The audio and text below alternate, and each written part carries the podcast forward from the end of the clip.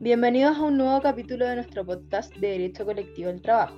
Soy Fiorella Ravizza y hoy hablaremos de las limitaciones al derecho a huelga. Para eso tenemos invitados como Natalia Echeverría, Paula Chacana, Benjamín Mora, Yasmín Vallejos y Francisca Soto. Para introducirnos un poco al tema, vamos a remitirnos al artículo 345 del Código del Trabajo, el cual nos habla del derecho a huelga, por quién debe ser ejercido y cuáles son las prohibiciones que existen cuando se está en huelga. Este artículo nos dice, el derecho a huelga es un derecho que debe ser ejercido colectivamente por los trabajadores. Se prohíbe el reemplazo de los trabajadores en huelga. La huelga no afectará la libertad del trabajo de los trabajadores no involucrados en ella, ni la ejecución de las funciones convenidas en sus contratos de trabajo. Bueno, ahora le damos la bienvenida a Paula Chacana, quien nos hablará del derecho a huelga y la relación que tiene con nuestra Constitución y los derechos fundamentales. Hola Paula, espero que estés muy bien. Te damos la bienvenida a nuestro capítulo de hoy. Hola Fiore, ¿cómo estás? Yo muy bien, gracias. Muy bien. Eh, háblanos un poco de los derechos fundamentales eh, con respecto a las limitaciones que tiene el derecho a huelga. Bueno, Primero, la huelga es antes que todo un fenómeno social y con esto entendemos que se, quiere significar que no es una creación del derecho en el sentido formal. Existe con o sin reconocimiento por algún texto jurídico. Como hecho social, la huelga presenta características especialmente peculiares, derivado de que es un fenómeno subversivo en el sentido que subvierte desde diversas dimensiones la forma en que la sociedad capitaliza, organiza y disciplina el trabajo. La huelga ha sido reconocida como un derecho fundamental, lo que significa promover y garantizar su efectivo ejercicio. En consecuencia, se prohíbe el reemplazo de trabajadores en huelga, tanto interno como externo. La garantía del derecho a huelga es parte de un gran número de instrumentos internacionales. La posición legal de los sindicatos y trabajadores es particularmente fuerte si el derecho a huelga es reconocido para ambos en la ley, el estatuto y si está garantizado en el nivel constitucional. En la mayoría de los países, el derecho de huelga está fundado en el derecho constitucional. Muchos países expresamente garantizan el derecho a huelga. Bueno, hablando teóricamente, las garantías constitucionales son formuladas en diferentes formas. Es concebible que una constitución solo proteja la huelga como una institución. Ello implica el no reconocimiento de los derechos individuales de una persona o una asociación. En caso de que un derecho individual fuera en realidad garantizado, tal derecho podría ser diseñado de forma bastante diferente. Primero, el derecho a huelga podría ser un derecho exclusivo de cada persona individual. El empoderamiento de una asociación, un sindicato, por ejemplo, tendría entonces que ser derivado de tal garantía individual. Segundo, la garantía constitucional del derecho a huelga podría asumir la forma de un doble derecho, de un doble derecho fundamental, esto significaría que cada sindicato tendría un derecho individual para llamar a la huelga, adicionalmente al derecho de todo trabajador de rehusar el trabajo. Como una huelga indudablemente comprende elementos individuales y elementos colectivos, es tentador en cualquier evento poner atención a la protección legal de los trabajadores individuales y a la protección de los sindicatos al estar estos interrelacionados.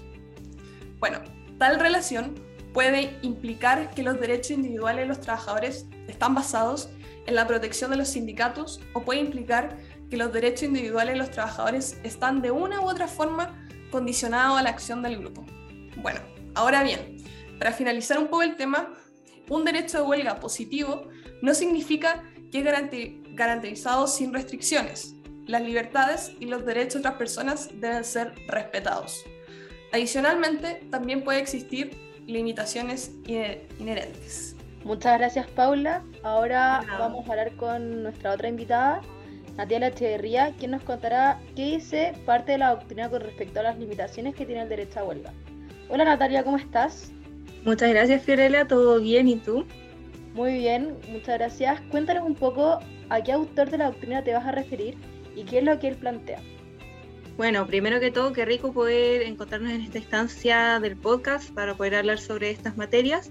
Y ahora procederé a hacer un análisis sobre el profesor José Luis Jugarte respecto al contenido de derecho a huelga, respecto al reemplazo de trabajadores. Bien, El contenido de derecho a huelga desde el punto de vista del empleado es aquel derecho que supone la imposición de una serie de prohibiciones que restringen la licitud de las reacciones frente a la presión que la huelga supone, bajo la norma legal prevista en el artículo 345 de nuestro Código del Trabajo. Entonces, no es sino la explicitación por parte del legislador del contenido protegido de la huelga como un derecho fundamental. Entonces, es decir, se trata de la recepción parcial de lo que denominamos el deber de no neutralizar la presión de la huelga, cuyo efecto se deriva del contenido amplio que adquiere la huelga entendido como un derecho fundamental, suponiendo el reconocimiento de un mecanismo de presión eficaz a favor de los trabajadores y para que ésta sea satisfecha es necesario una moderación de facultades propias del empleador en el sentido de impedir que el ejercicio de las mismas suponga la neutralización de la presión de la huelga como eh, mecanismo de equilibrio en la relación laboral. Y bajo esta instancia y la norma del 345 entonces se establece como norma central en la regulación de los efectos de la huelga en el ámbito de las facultades de la dirección del empleador, la cual señala, se prohíbe el reemplazo de trabajadores en huelga. Entonces, el principal punto que explicita esta restricción del empleador es la prohibición de reacción del empleador a la huelga por la vía de sustituir el trabajo abandonado o suspendido. Y de aquí surge la siguiente pregunta. ¿Cómo debe interpretarse la nueva norma legal que textualmente prohíbe el reemplazo? Entonces, si se trata del reconocimiento en el propio texto legal del contenido de un derecho fundamental, el canon interpretativo, la interpretación que debe darse a esto, debe ser leído como lo protegido por el derecho, que sería precisamente esta presión de los trabajadores, aunque esta debe ser conocida por todos y todas, por ende no necesita más detalle. El Tribunal Constitucional entonces respecto a esto señala su postura en la sentencia número 2800 del 28 de marzo del 2016 y este hecho es clave ya que vela y coincide con el principio pro homine establecido en la Corte Interamericana de Derechos Humanos en la sentencia número 740 del año 2008. Y en este caso, el interés que el legislador ha decidido proteger es la eficacia de la huelga, es decir, la finalidad de esto sería la norma que prohíbe el reemplazo debe ser entendida como la prohibición de cualquier conducta del empleador que signifique la sustitución de la función que en razón de la huelga se encuentre suspendida o alterada y que la prohibición del reemplazo debe ser leída a la luz del derecho fundamental a la huelga. Entonces, de este modo, debe considerarse una contravención a la prohibición del reemplazo en cualquiera de las siguientes conductas empresariales en atención a que logren dejar sin contenido el derecho a huelga como los mecanismos de presión. En primer lugar, el reemplazo de la función de los trabajadores en huelga con trabajadores contratados para dicho efecto. En segundo lugar, el reemplazo de la función de los trabajadores en huelga con trabajadores propios de la empresa. En tercer lugar, la prohibición de reemplazar la función de los trabajadores en huelga con medios informáticos o telemáticos. Y la prohibición de reemplazar la función de los trabajadores en huelga con la prestación de servicios en modalidad de contratación o subcontratación. Finalmente, añadiendo este tema, la ley establece una medida específica en el artículo 400 del Código del Trabajo, que sería la indemnización por el daño causado en caso de la contravención de la prohibición del reemplazo. Muchas gracias.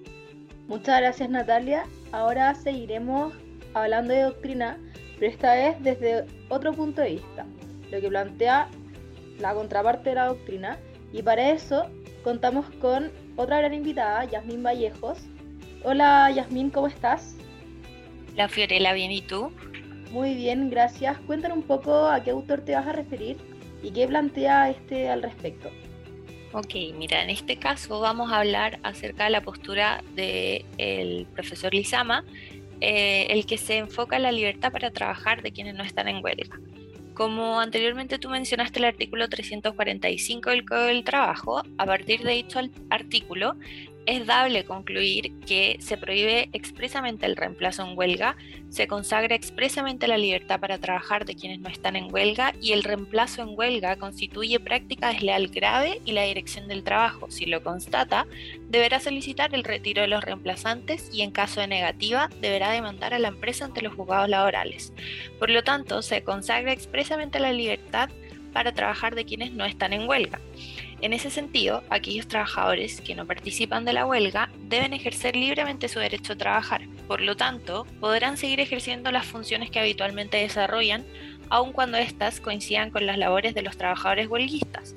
Este punto genera una zona gris que eventualmente puede provocar dudas o confusiones respecto de que se entiende por reemplazo y que sería considerado el legítimo derecho a trabajar de los trabajadores que no están involucrados en la huelga.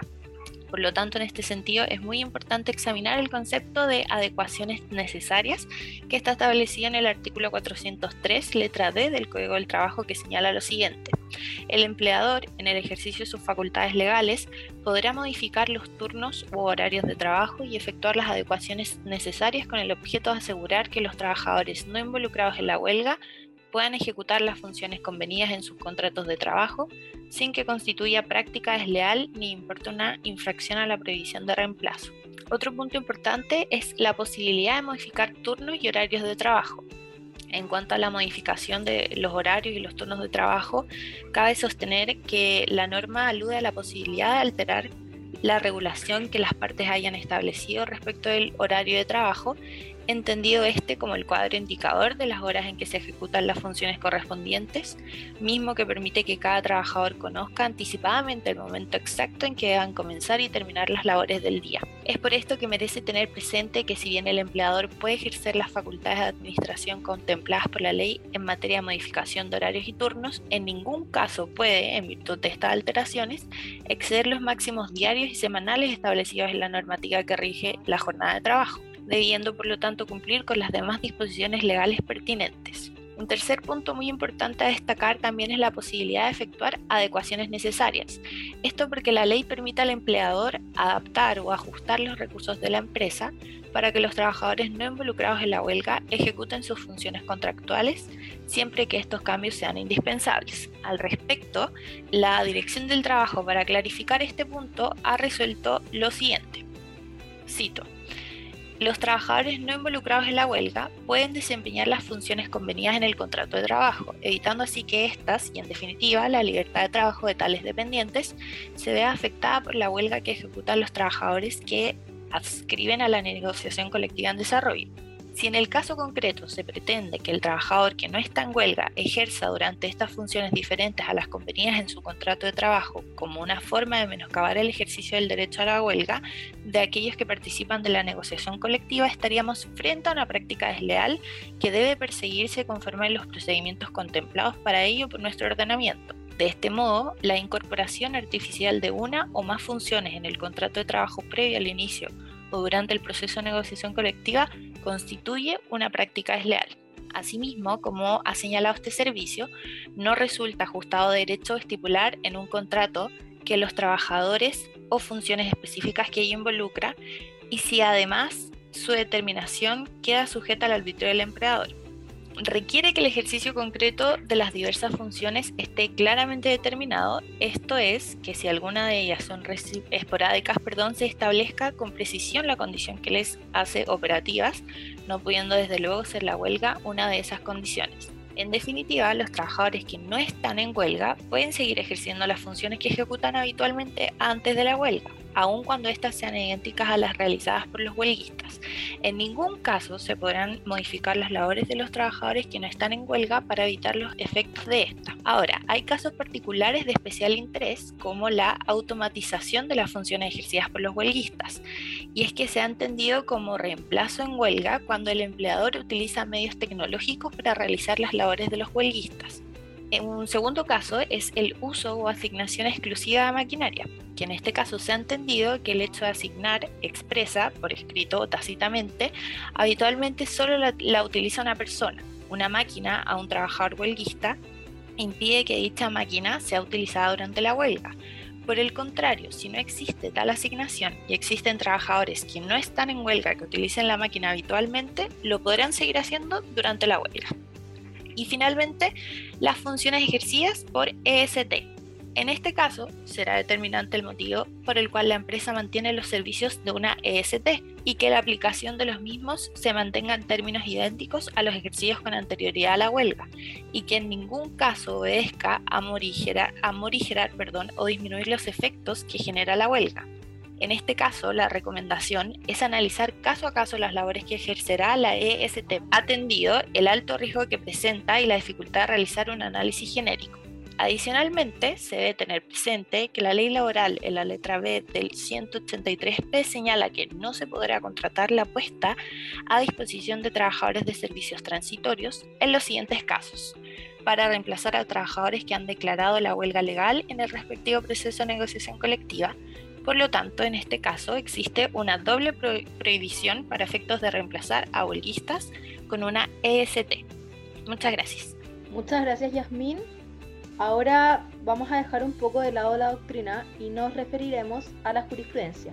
Y para eso contamos con la compañía de dos grandes invitados, Benjamín Mora y Francisca Soto. Vamos a partir con Benjamín Mora. Hola Benjamín, ¿cómo estás? ¿Cómo te encuentras el día de hoy? Muy buenas tardes a ti y a las compañeras presentes en esta agradable sesión sobre materia laboral. En cuanto a mí, le hablaré acerca de la jurisprudencia, ¿cierto? Como lo fueron dos sentencias judiciales emitidas por el Tribunal Constitucional acerca de temas relativos al derecho de huelga. En primer lugar, para entender lo que informaré, debemos remontarnos a la Corte de Apelaciones de Santiago, donde confirmó el fallo que condenó a Clínica Dávila y a Servicios Médicos S.A. por prácticas antisindicales a reemplazar a trabajadores en la huelga legal. El Tribunal de, Alzada rechazó el recurso de nulidad deducido en contra de la sentencia, dictada por el segundo juzgado de letras del trabajo de Santiago, que acogió la demanda. Asimismo, el Tribunal Constitucional ha efectuado un alcance y delimitación al derecho de huelga a raíz de la resolución de dos requerimientos de inaplicabilidad por inconstitucionalidad, ¿cierto?, de normas relacionadas con el reemplazo en la huelga. Sentencias causa rol número 7654 del 19 del 11 de junio y en la causa rol 8116-20 del 18 de junio por Clínica Dávila y Servicios Médicos S.A.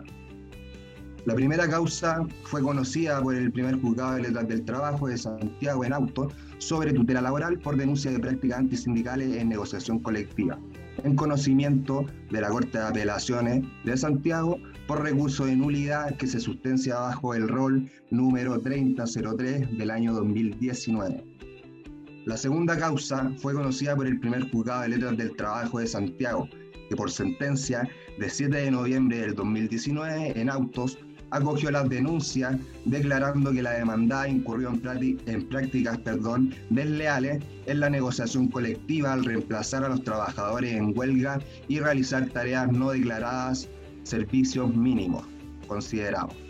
Por otro lado, el conflicto en ambos casos versa sobre el reemplazo de trabajadores que ejercían su derecho a la huelga legal en un proceso de negociación colectiva en curso en el primero, ¿cierto? Trata de reemplazar a las trabajadoras que se desempeñaban como enfermeras y en el segundo, de reemplazo en la unidad del Banco de Sangre de Salud. Otro antecedente relevante al hecho es que previo al proceso de negociación colectiva se tramitó y resolvió el proceso de calificación de servicios mínimos, entre los cuales no se calificaron como tales las funciones en la área en cuestión, y así en ambos casos se acogió la denuncia y en este contexto el Tribunal Constitucional abordó el análisis en requerimiento de inaplicabilidad por inconstitucionalidad de los artículos 345, inciso segundo e inciso cuarto y 403, letra D del Código del Trabajo. Y por otro lado a la frase la, la infracción, perdón, de la prohibición señalada en el inciso segundo constituye una práctica desleal grave. Por último, el Tribunal Constitucional resolvió rechazar los requerimientos de inaplicabilidad de ambos casos, centrando su análisis en el derecho a huelga, su vigencia y al contenido como derecho fundamental consagrado en el artículo 19, numeral 16 de la Constitución Política de la República, en lo cual el análisis de razonamiento jurídico se consagra en la causa rol número 7654-19 del mes 11 de junio. Muchas gracias, Benjamín. Seguimos con la jurisprudencia y ahora es el turno de Francisca Soto. ¿Cómo estás, Francisca? Hola. Furiela, muy bien. ¿Y tú? Muy bien, gracias. Por favor, cuéntanos un poco a lo que se ha referido últimamente nuestra jurisprudencia con respecto a las limitaciones del derecho a huelga. Bueno, como segunda jurisprudencia tenemos aquella que recurre al recurso de unificación de jurisprudencia y para que juntos podamos entenderlo se lo explicaré súper rápido. Este recurso es un novedoso medio de impugnación que persigue dos objetivos. Primero, la rapidez procesal y segundo, la igualdad en los pronunciamientos judiciales. El tema principal en esta sentencia se da en el momento en que la Inspección Provisional del Trabajo de Santiago denuncia por prácticas desleales en la negociación colectiva a la empresa RGM Mallas de Alambre. Denuncia que se hizo dado que la empresa reemplazó con personal propio a dos trabajadores en la huelga legal. Esto en contravención de lo dispuesto en el artículo 381 del Código del Trabajo, específicamente en su modificación que se encuentra en la Ley 19.759, modificación que fue clave en el fallo. Entonces, este es un tema muy importante en la jurisprudencia, ya que el artículo 381 prohíbe expresamente esta práctica. Cito, ni en procesos de huelga legal, incluso trasladando personal al interior de la propia empresa. Cierro cita. Esto ya había, había, sido establecido en sentencias anteriores dictadas por el máximo tribunal. Entonces, por lo tanto, la Corte Suprema reitera el criterio establecido en estas sentencias anteriores de 11 de septiembre de 2007, 4 de diciembre de 2014 y 29 de enero, en causas número 5673-2006, número 3514-2014 y número 10.444-2014 respectivamente, y hace suya las consideraciones vertidas en ella sin que sea necesario reiterarla. Adjunto a aquello, la resolución que agrega, cito, adicionalmente, la Corte tiene presente que la historia del establecimiento del actual texto del artículo 371 confirma dicho criterio. Entonces, en efecto, hasta que se promulgó la ley 19.759, el artículo 371 del Código del Trabajo tenía por único objetivo establecer las condiciones para que el empleador contratara. Antes solo decía, cito, los trabajadores que considere necesarios para el desempeño de las funciones de los involucrados en la huelga. Cierro cita. Por lo tanto, se confirma lo que dijimos con anterioridad. Este cambio fue muy importante porque la ley 19.759 introdujo dos modificaciones de artículo 381 que también es clave en los límites. Por ejemplo, en primer lugar, agregó una condición a las que hasta entonces establecía dicho artículo la cual es la de ofrecer en la última oferta un bono de reemplazo, y en segundo lugar, modificó la estructura del artículo. Pasó de ser una norma que establecía las condiciones para contratar trabajadores que cumplieran las funciones de los involucrados en la huelga a ser una norma prohibitiva.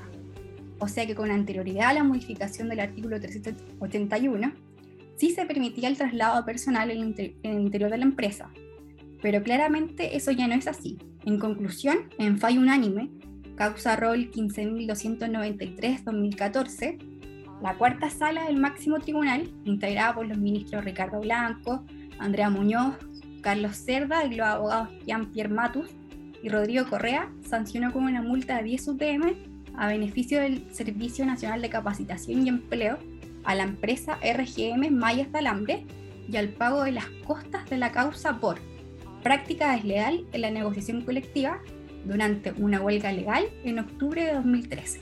Muchas gracias Francisca. Espero que les haya gustado nuestro podcast del día de hoy. Así ha concluido el capítulo y le damos las gracias a nuestros super invitados y esperamos verlos pronto. También agradecemos a nuestro público y nos vemos el próximo capítulo. Hasta luego.